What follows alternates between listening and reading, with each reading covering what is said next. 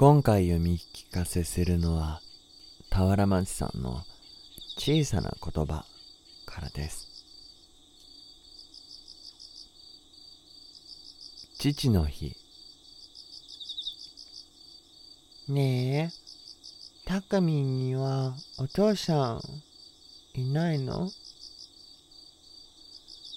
母子家庭なのでいつか来ると思っていた質問だが息子がこのセリフを言ったのは忘れもしない2歳の時である。早くて小学校の低学年か、あるいは思春期の頃かぐらいに思っていたので、こちらには何の心構えもなかった。たくみんにはお父さんいないよ。いない人もいるんだよ。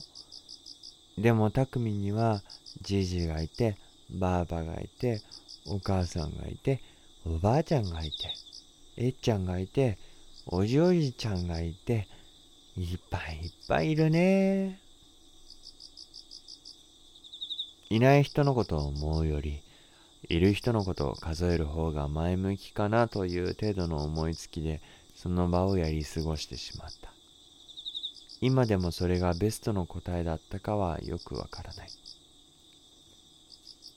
幼稚園に入ると、毎年父の日を前にシスターからお話があるらしい。宗教教育の一環のようだが、どういう内容なのか、息子は教えてくれない。今日、父の日の話を聞いたよ。そう。どんなお話だった？へん。言いづらい。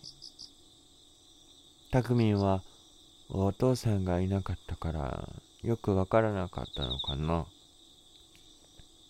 そうじゃない。お話はわかった。じゃあ教えてよ。だから、お母さんには言いづらい。ものすごく気になる言い方だ。つまりどうやら私に気を使って話さないようなのである。子供に気を使うことは多少はあるかなと予想していたが、まさか自分の方が気を使われることになろうとは思ってもみなかった展開だ。幼稚園でこうなのだから、小学生、思春期、もっと予想外の言葉が息子の口からは出てくることだろう。こう言われたらこう言おうといった予想問題に対する傾向と対策方式では多分ダメなんだろうなと思う。そんなんじゃ通用しないよということを図らずも息子が教えてくれた。